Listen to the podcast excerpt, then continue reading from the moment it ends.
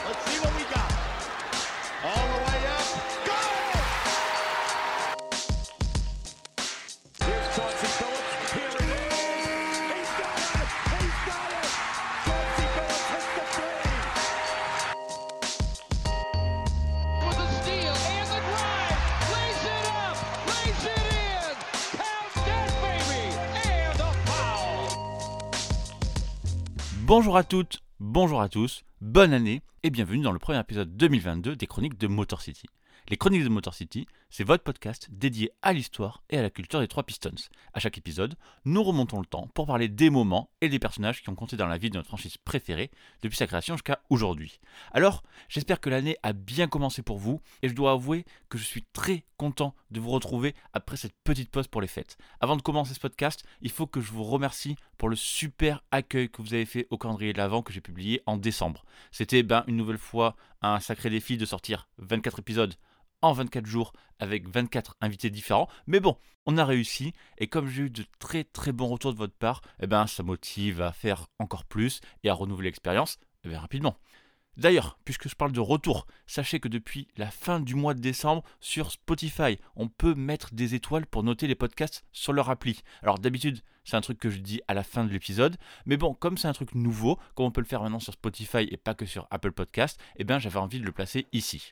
Donc du coup, si vous aimez les chroniques et que vous voulez soutenir ben, la démarche, allez faire un tour sur Spotify, vous cherchez les chroniques de Motor City et vous verrez juste sous la description, il y a une note avec des étoiles. Vous cliquez dessus, vous mettez des étoiles, 5 si possible. Alors tout le monde peut le faire, même si vous n'écoutez pas les podcasts avec Spotify. En fait, je crois que vous avez juste à écouter 30 secondes et après vous êtes en capacité de noter.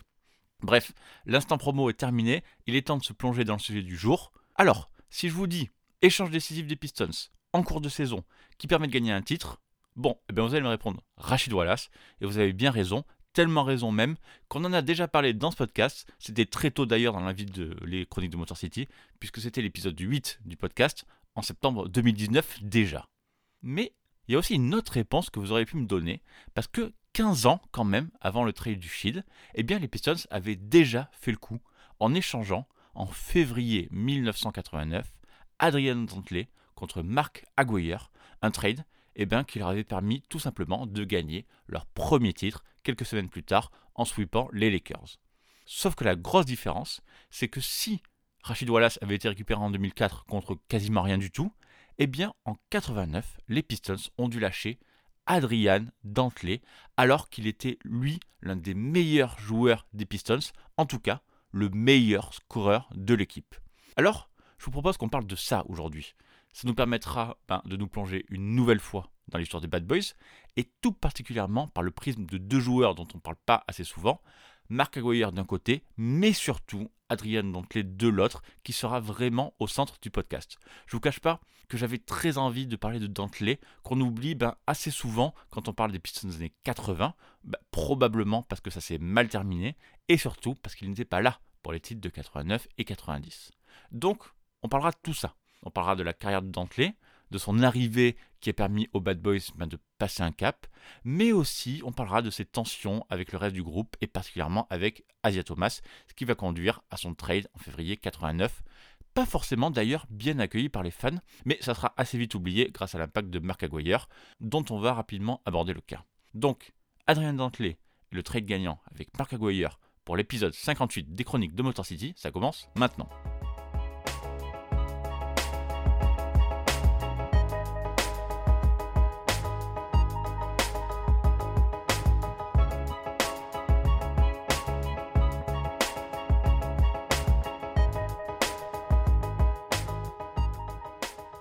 Alors, parler d'Adrien Dantley, ça revient de suite à faire deux choses. D'abord, d'évoquer un super joueur, mais genre vraiment. Rookie de l'année, 6 fois All-Star, 2 fois All-NBA, double meilleur marqueur de la NBA, 4 saisons consécutives au-delà des 30 points par match. Bref, je vous ferai le portrait complet de Dantley un peu plus tard, mais on est minimum dans du scoreur de très très haut niveau. Mais l'autre point à évoquer aussi quand on parle de Dantley, c'est son caractère. Adrien Dantley, c'était probablement l'un des plus gros égaux du circuit à l'époque, un joueur qui avait une très très haute estime de lui-même et avec qui, eh bien, ça ne s'est pas très bien fini à peu près partout où il est passé. Et d'ailleurs, c'est ce qui se passe en août 1986. À ce moment-là, Adrien Dantley, termine sa septième saison avec le Jazz et tout le monde est à peu près sûr que c'est la dernière. Pourquoi? Tout simplement parce que ça fait déjà deux ans au moins que Dantley a pas mal de problèmes avec son coach Frank Leyden, également à la tête des opérations basket du Jazz. Les deux se sont pris la tête pas mal de fois. Dantley a même été suspendu un match sur la fin de la saison 86. Et s'il est toujours là, eh bien, c'est parce que c'est assez difficile de se séparer d'un joueur aussi fort que lui. En fait, Adrian Dantley, c'est un sacré client dès son arrivée en NBA et même avant, puisqu'il a d'abord fait parler de lui en marquant l'histoire de la NCA tout simplement, quand lui et sa fac de Notre-Dame ont mis fin en 1974 au record de 88 victoires consécutives du grand UCLA, coaché par John Wooden et dont le joueur majeur s'appelait Bill Walton. À la fac, Dantley est également double All-American en 75 en 76, puis il est champion olympique en 1976 avec Team USA aux Jeux de Montréal, ce qui lui vaut d'être drafté cette même année très haut, à la sixième position de la draft, par les Buffalo Braves, futurs Los Angeles Clippers. Et dès ses premiers matchs chez les pros, Dantley, eh bien, il va régaler. Pour vous décrire un peu le joueur, Dantley c'est un poste 3 de 1m96 qui joue principalement à l'intérieur, malgré son gabarit plutôt banal et son manque d'athlétisme. Mais surtout, Dantley se fait assez vite remarquer par sa capacité à marquer sur n'importe qui, puisqu'il peut finalement très facilement enfoncer les joueurs de sa taille, ou alors créer de la distance comme il le souhaite contre les joueurs les plus gros et prendre son petit shoot avec lequel il est très très à l'aise. Pour en être sûr, il faut regarder son pourcentage de réussite en carrière. Dantley, c'est 54% en carrière, hein, je précise, au tir. Et dans ses années à Utah, c'est même monté à 56%. Et puis, Dantley avait également une incroyable capacité à provoquer des fautes, et c'était fatal, puisqu'il tournait au lancer franc à 82% en carrière, avec comme fait d'armes un match à 28 lancers francs marqués, record de Will Chamberlain égalé. Et en fait, quand vous vous rapprochez d'un chiffre offensif de Will Chamberlain, n'importe lequel, eh bien ça veut forcément dire quelque chose. Donc la saison rookie d'Adrien Dantley est excellente, avec 20,3 points de moyenne par match et 7,6 rebonds, ce qui lui vaut ben, très logiquement d'être élu rookie de l'année en 1977. Et pourtant, il se fait trader juste après chez les Pacers. C'est la toute première fois qu'un rookie de l'année est immédiatement tradé et ça ne se reproduira ensuite qu'une seule autre fois en NBA, presque 20 ans plus tard d'ailleurs, avec Chris Weber en 1994. Donc Dantley arrive à Indiana, mais ne joue que 23 matchs avant d'être envoyé chez les Lakers, qui le garderont eux un an avant de l'envoyer donc à Utah. Alors, vous pourrez dire que ce début est chaotique, oui, mais c'est justement avec le Jazz que Dantley devient vraiment le joueur qu'on attendait, avec son magnifique jeu offensif qui lui permettra d'être double meilleur marqueur de la ligue en 81 et 84 et d'être invité 6 fois au All-Star Game sur ces 7 saisons à Salt Lake City. Donc, si vous devez retenir qu'une seule chose de ce portrait, c'est la régularité offensive d'Adrien Dantley, qui aura 4 saisons consécutives au-delà des 30 points, dont une en 1983-1984, où il réussit cet exploit en ne prenant que 18,2 tirs par match, le plus bas total de l'histoire de la ligue pour un joueur qui marque au moins 30 points. Voilà, Adrien Dantley dans les années 80, c'était un attaquant qui compte. Sauf que, au-delà des stats, tout n'est pas rose et les 4 premières saisons de Dantley au Jazz se finissent sans playoff. Du coup, en tant que franchise player et énorme scoreur, eh bien Dantley en prend plein la tête, la presse le qualifie de loser, de mec qui pose ses stats dans le vide, alors qu'en fait, si on y regarde vraiment, c'est simplement que son équipe était tout juste moyenne derrière lui. Heureusement, tout change quand Utah engage Frank Leyden avec la double casquette de coach et de directeur des opérations basket. Sa première année est pas terrible avec seulement 30 matchs de gagnés, mais il faut dire qu'il a justement Adrien Dantley blessé au poignet après seulement 22 matchs qui ne revient pas de la saison. En revanche, la saison suivante, en 1983-1984, Adrien Dantley revient, Utah gagne 15 matchs de plus et finit premier de la Midwest. Le Jazz est devenu une si bonne équipe tout d'un coup qu'on retrouve cette année-là leurs joueurs dans toutes les catégories statistiques de la NBA. Dantley est le meilleur marqueur de la ligue, Mark Eaton est leader au contre, Ricky Green interceptions et Darrell Griffith a le meilleur pourcentage de la NBA à 3 points avec, attention les yeux, 36,1% de moyenne, ce qui serait à peu près aujourd'hui la moyenne NBA, mais bon, peu importe. Et pour achever le tableau, Dantley gagne cette année-là le titre de Comeback of the Year, un trophée qui n'existe plus aujourd'hui et qui récompensait les joueurs qui revenaient de blessure ou qui faisaient un retour fracassant en NBA. Utah se fera sortir au deuxième tour des playoffs par les Suns, mais ça y est, ils sont enfin une équipe qui compte en NBA et se qualifieront pour les playoffs les deux saisons suivantes, ce qui nous ramène donc à l'été 1986. He'll live it low to Dantley. Got it by White. Dantley spins in, bank it up, score it. Great move. One of his patented turning, pirouetting moves from the right side with a soft touch. That's classic Adrian Dantley. He does that so well. Jazz with 12 seconds on the shot clock, and Stockton yo-yos in three-point range to the angle left. Up top to Dantley. They'll clear four people left. Dantley fakes that drive right. He's got running room. Put it on the glass. It's blocked by Benjamin. Goaltending. Dantley puts Utah in front, 36-35. Comme je vous l'ai dit en intro, la saison 85-86 a marqué la fin de la relation entre Frank Leyden et Adrian Dantley. Au-delà de la lutte entre les deux gros égaux, Dantley fait aussi la gueule à cause d'une demande de revalorisation salariale qui ne passe pas, et Leyden a cherché en fait pendant toute la saison à se séparer de Dantley. Et puis hein, c'était clair et net, hein, aucun double jeu du côté de Leyden. Par exemple, en avril, quand James Brown, un journaliste à CBS, annonce que trois équipes sont intéressées par Dantley, voilà ce que répondait Leyden. Si James Brown peut me trouver trois équipes intéressées pour échanger Dantley, qu'il leur dise de m'appeler immédiatement. En fait, il pourra peut-être même toucher une commission pour ça.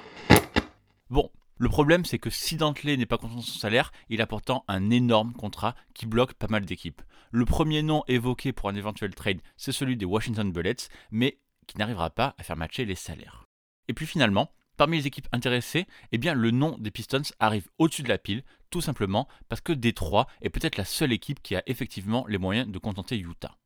Et c'est comme ça que le 21 août 1986, Jack McCloskey, le GM des Pistons, envoie Kelly Tripucka et Ken Benson à Utah contre Adrian Dantley qui débarque dans la Motor City pour faire un duo offensif de folie avec Asia Thomas. Et la clé, ça aura bien été les salaires, puisque les 971 000 dollars de Tripucka et les 315 000 dollars de Benson équilibreront parfaitement le salaire d'Adrian Dantley. Et à Détroit, ce trade a quand même été assez difficile à concrétiser. Évidemment, l'équipe sort d'une défaite assez sèche contre les Hawks au premier tour des playoffs 1986, et un joueur du calibre de Dantley sur le marché, eh bien c'est assez rare, mais Tripucka comptait énormément pour les Pistons. Il faut se rappeler qu'il est arrivé en 1981, en même temps qu'Asia Thomas, dans une franchise qui n'était quasiment que déception depuis son déménagement de Fort Wayne et qu'il a contribué au renouveau de cette équipe. Avec Détroit, Tripucka a été deux fois le star. Il était quand même plus jeune de 3 ans que Dantley. Mais bon, malgré tout, la série de 1986 face aux Hawks, eh bien les Pistons s'étaient fait détruire par Dominic Wilkins et c'est clair qu'il fallait changer quelque chose, principalement en défense. Et effectivement, avec Dantley, Détroit a immédiatement gagné en défense aussi, mais évidemment en attaque à l'intérieur, avec un Dantley bien plus efficace que Tripucka, ce qui permettait aussi à Bill Embiid de pouvoir un peu plus s'écarter et de commencer à aller jusqu'à la ligne à 3 points. Et effectivement, tout ça, ça s'est confirmé en victoire. Les Pistons sont devenus une équipe à 50 victoires pour la première saison de Dantley. Et surtout, ils se sont mis à gagner des matchs en playoff jusqu'à aller en finale de conférence en 1987 en ne perdant qu'au match 7 face aux ennemis des Celtics. Adrian Dantley a joué 81 matchs cette saison à Détroit en étant le meilleur marqueur des Pistons avec 21,5 points par match tout en shootant moins qu'Asia Thomas ou Vinnie Johnson. Mais déjà, on peut voir que son volume de shoot est en baisse comparé à Utah et que les Pistons ne se sont pas adaptés à lui, mais lui ont demandé au contraire de s'adapter à l'équipe. Bref, la deuxième saison de Dantley dans la Motor City, c'est la suite logique de la précédente. Dantley est dans ses standards, même si une nouvelle fois, il shoot encore un peu moins. Mais bon, là, cette fois-ci, il n'y a rien d'étonnant, puisque l'équipe est cette fois-ci vraiment beaucoup plus forte et qu'on est là dans la version finale des Bad Boys. Les Pistons atteignent les 54 victoires et détruisent la concurrence à l'Est, Bulls et Celtics inclus, ce qui leur offre leur première finale NBA depuis leur arrivée à Détroit. En face, c'est les Lakers de Magic et dès le premier match, eh Adrian Dantley montre pourquoi Jack McCloskey l'a recruté. 34 points à 14 sur 16 au tir pour une grosse victoire de Détroit, 105-93 au Forum d'Inglewood pour prendre tout de suite l'avantage du terrain.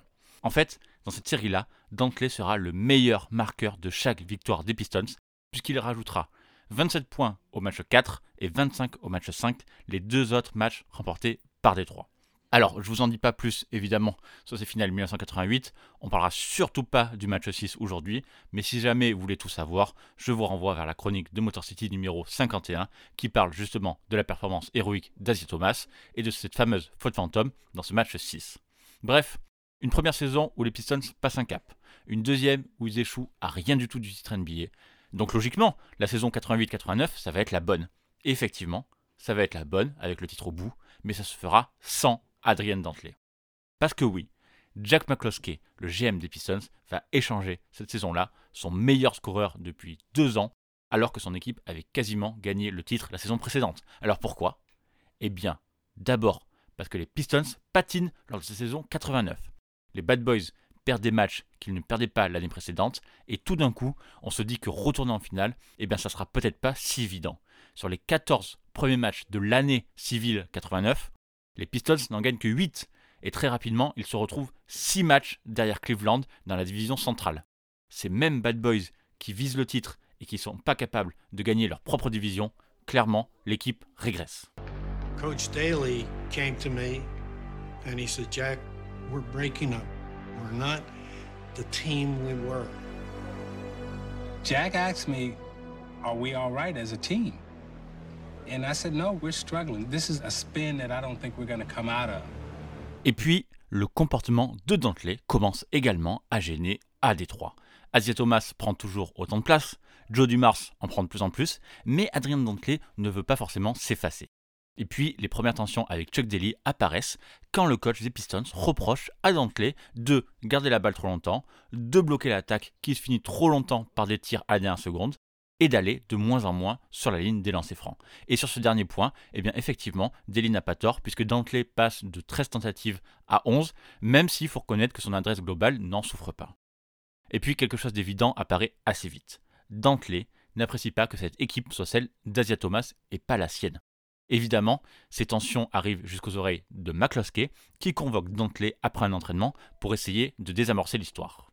Je me suis assis avec Adrian et je lui ai dit Vous devez parler avec Chuck et quel que soit votre problème, résolvez-le. Sauf qu'il a refusé de le faire. Alors je lui ai dit Si tu ne le fais pas, je vais t'échanger. Et nous avons eu en échange un sacré bon joueur pour lui. Adrien Dantley était aussi un joueur exceptionnel, mais notre alchimie n'était pas la bonne. Et effectivement, en quelques jours seulement, la rupture est définitive et McCloskey se met en quête de remplaçant à Dantley. Il est hors de question de prendre le risque de détruire le vestiaire des Bad Boys et seulement deux jours plus tard, Jack McCloskey s'envole pour Dallas avec l'objectif de monter un trade avec les Mavs. Et le 15 février 1989, les deux équipes officialisent l'échange. Adrian Dantley est envoyé à Dallas avec un futur premier choix de draft en l'échange d'un autre All-Star de cette ligue, Mark Aguirre. Évidemment, c'est une grosse surprise pour toute la NBA puisque aucune rumeur n'était sortie et personne ne pensait que les Pistons allaient faire un move, encore moins pour un joueur du calibre de Dantley. Et puis, la contrepartie étonne un peu. Mark Aguirre, meilleur marqueur de l'histoire des Mavs quand même, qui n'a connu que Dallas en 8 saisons, devient donc un joueur des Pistons. Alors, même si personne ne l'imaginait avec un autre maillot, c'est vrai qu'un peu comme Dantley, Aguirre était arrivé au bout de son cycle avec les Mavs. Dallas avait joué de peu face aux Lakers en finale de conférence l'année précédente, et Aguirre avait depuis une très mauvaise relation, à la fois avec la presse locale, mais aussi avec certains de ses coéquipiers. Il suffit par exemple d'entendre la réaction de Sam Perkins, taulier de l'équipe une fois le trade officiel. Hier c'était la Saint-Valentin, et aujourd'hui ce sera aussi une fête pour toute la journée. Et du coup, assez logiquement, tout le monde se demande comment Mark Aguirre pourra s'intégrer dans ce vestiaire des Bad Boys. Chuck Daly lève immédiatement les doutes en rappelant que si beaucoup de choses négatives circulent sur Aguirre, c'est vrai, c'était exactement la même chose pour Dantley au moment de son départ à Utah et que pourtant il a été professionnel à Détroit si on oublie justement l'incident qui a conduit au trade d'aujourd'hui. Et puis, Détroit a une autre carte à jouer pour canaliser Aguirre, c'est sa relation avec Asia Thomas. On en a parlé lors du podcast sur la carrière NCA d'Asia, mais lui et Aguirre sont amis d'enfance, voisins à Chicago, draftés la même année et rêvaient vraiment de jouer ensemble. Et d'ailleurs, immédiatement, ce point-là fait polémique avec le clan Dantley qui accuse Asia Thomas d'être à l'origine de ce trade et de l'avoir voulu l'évincer pour faire venir son pote d'enfance. À plusieurs reprises, la dernière fois lors du documentaire d'ESPN sur les Bad Boys, Jack McCloskey a démenti cette rumeur, affirmant que jamais un joueur, même du calibre d'Asia Thomas, ne lui avait demandé de monter un trade, que personne ne lui avait même jamais suggéré une seule idée, et qu'en réalité, Asia Thomas n'aurait même pas été au courant des discussions avec Dallas pour la venue d'Aguirre. Alors au final, comment le vestiaire a réagi? Eh bien, disons simplement que c'était partagé. Les deux joueurs les plus affectés par ce trade ont été John Saleh, qui considérait Dantley comme un mentor, mais surtout Joe Dumars, qui a déclaré quelques années plus tard que Adrian Dantley était le meilleur coéquipier avec lequel il avait jamais joué, tout simplement. Dumars a même demandé à Dantley un exemplaire de son maillot numéro 45 en guise de souvenir au moment de son départ. Et puis de l'autre côté, eh bien on a Bill Embier, plus pragmatique, qui reconnaissait qu'Adrien Dantley avait aidé l'équipe à franchir un cap et à devenir un vrai contender, mais que désormais le groupe avait dépassé Adrien Dantley. L'émergence de Joe Dumars, par exemple, demandait plus de mouvements de balle, et évidemment, ce n'était pas une force d'Adrien Dantley. Les supporters des Pistons, qui ne connaissaient pas l'ampleur des tensions dans le groupe, rappelez-vous, en an 89, on est très loin de notre époque surconnectée où on sait tout en quelques minutes avec les réseaux sociaux, eh bien, eux, ils vivent très mal le trade de Dantley. Jack McCloskey raconte que quelques jours après le trade, alors qu'il était arrêté au feu rouge en voiture pas loin du place de Burn Hills avec sa femme Leslie, deux hommes dans la voiture d'à côté ont pointé sur lui deux doigts, le pouce levé, en gros comme s'ils voulaient le flinguer. Alors heureusement, il ne s'est rien passé, puisque l'intégration de Mark Aguirre à cette équipe a été une vraie réussite. Avec Aguirre dans le 5, les Pistons ont terminé la saison régulière sur une série de 30 victoires pour seulement 4 défaites, et les playoffs ont été une boucherie, avec 15 victoires pour 2 petites défaites, les deux dans la même série contre les Bulls. Évidemment, ça s'est terminé par un sweep contre les Lakers pour gagner le premier titre NBA de l'histoire de la franchise, mais vous connaissez l'histoire.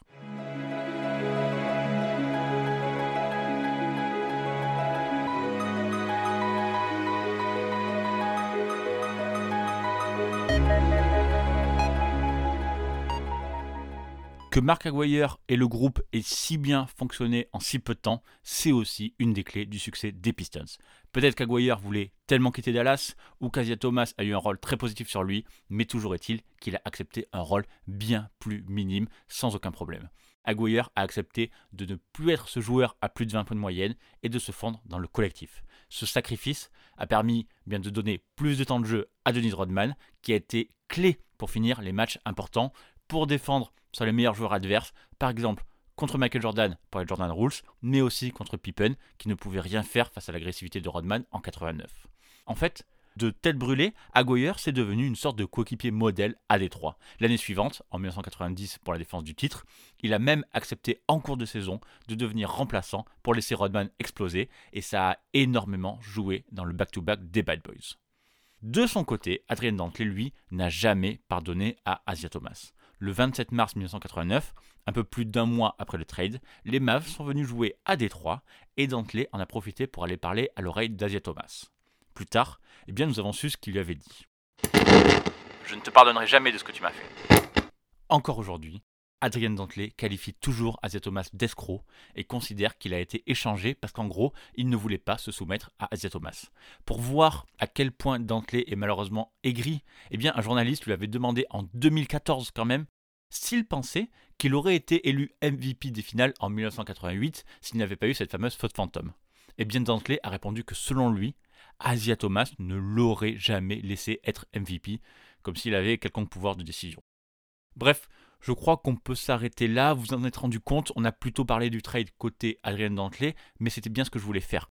Peut-être qu'on refera un épisode plus tard sur McAguire, mais on en avait finalement parlé avec Val lors du calendrier de l'Avent le mois dernier, et Dantley c'était un joueur, lui, que j'avais très envie d'aborder dans les chroniques de Motor City. Je vous mettrai aussi en description un article très intéressant de Slam, où le journaliste demande à Kevin Garnett, courant des années 2000, qui il mettrait dans son 5 all-time. Et pour le poste 4, eh bien Garnett a répondu Adrienne Dantley. Alors voilà, on en pense qu'on en veut, mais vous ajoutez ça à Joe Dumars, qui, bah, comme on l'a dit, le voit comme le meilleur joueur avec qui il a joué, et vous comprenez peut-être l'importance du joueur qui était Adrien Dantley. Sauf que malgré tout ça, eh bien Dantley est toujours mis de côté. Il n'est entré au Hall of Fame qu'en 2008 par exemple, et la NBA l'a snobé lors de son élection des 50 ans. Et probablement que la raison de cet oubli, c'est encore et toujours la fameuse bague et le jugement qu'ont les gens et la presse bah, qu'un joueur ne gagne pas le titre, alors qu'en fait ça se joue tellement à peu de choses et qu'on ne peut pas mettre un joueur si haut ou si bas seulement avec un titre ou pas de titre. Bref, l'épisode cette fois s'arrête là. Comme d'habitude, les chroniques de Motor City sont à retrouver sur toutes les bonnes applis de podcast Apple Podcast, Spotify, Google Podcast, Deezer, Amazon Music et toutes les applis qui gèrent les flux RSS. Si vous êtes un nouvel auditeur, pensez, comme je l'ai dit en intro, aux notes sur Apple Podcast et donc maintenant aux notes sur Spotify. Ça aide toujours à faire découvrir le podcast. Cette chronique et toutes les autres sont à retrouver sur le site www.chroniquedemotorcity.fr. Donc en attendant le prochain épisode, on se retrouve là-bas ou sur Twitter at MotorCityPod. Merci une nouvelle fois pour votre soutien et à très bientôt pour une prochaine chronique. Bye.